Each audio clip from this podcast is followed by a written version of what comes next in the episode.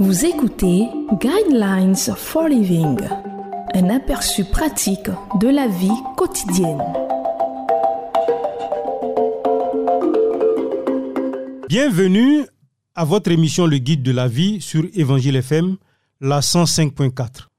Au microphone, votre serviteur Koulibaly Josué et à la technique, Guessan Michael Gildas. Le thème de la méditation de ce jour est comment faire du mariage un partenariat fondé sur l'amour.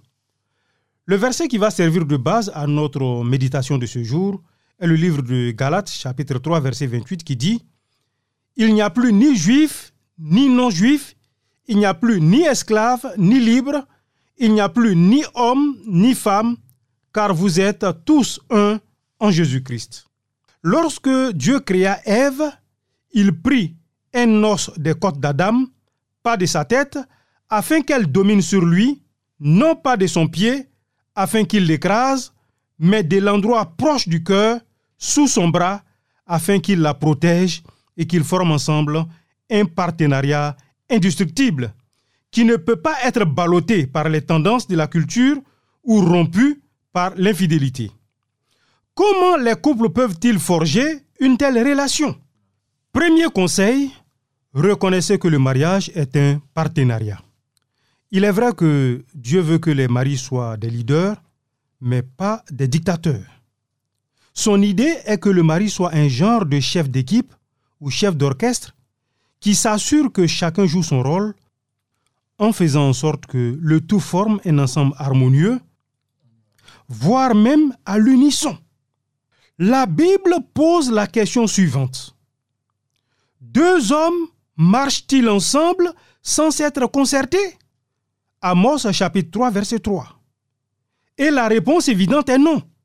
Le genre de relation qui produit autant de bénéfices que de bénédictions est celle où les deux parties reconnaissent qu'elles s'appartiennent l'une à l'autre et qu'elles appartiennent toutes les deux à Dieu. Cela constitue un partenariat composé de vous, votre conjoint et Dieu, qui est le Seigneur du couple. Deuxième conseil, ne rabaissez pas ou ne considérez jamais l'autre comme inférieur. Au contraire, vous apprenez à donner la priorité à l'autre en insistant sur le fait que la, satisfaction ou le bien-être de votre conjoint est plus important que le vôtre. L'homme et la femme ont tous les deux de la valeur aux yeux de Dieu ils se complètent l'un l'autre et ne doivent jamais entrer en compétition l'un contre l'autre. C'est la personne complexée qui rabaisse ou humilie l'autre. C'est un peu comme cette conversation entre une femme en colère et son mari. Elle lui dit Parfois tu m'énerves tellement que j'ai envie de te mettre des claques. Et le mari de répondre Il faudrait que tu apprennes à faire des phrases au lieu d'avoir recours à la violence. Les commentaires sarcastiques ou l'humour cinglant détruisent la force d'un mariage.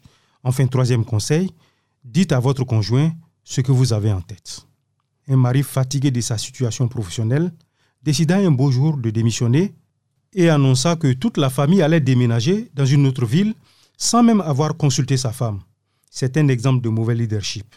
Discuter ensemble des problèmes, prier ensemble à leur sujet, rechercher un consensus. Voilà la différence entre un partenariat et une dictature. Je vous conseille de lire le livre de Colossiens chapitre 3 versets 12 à 25.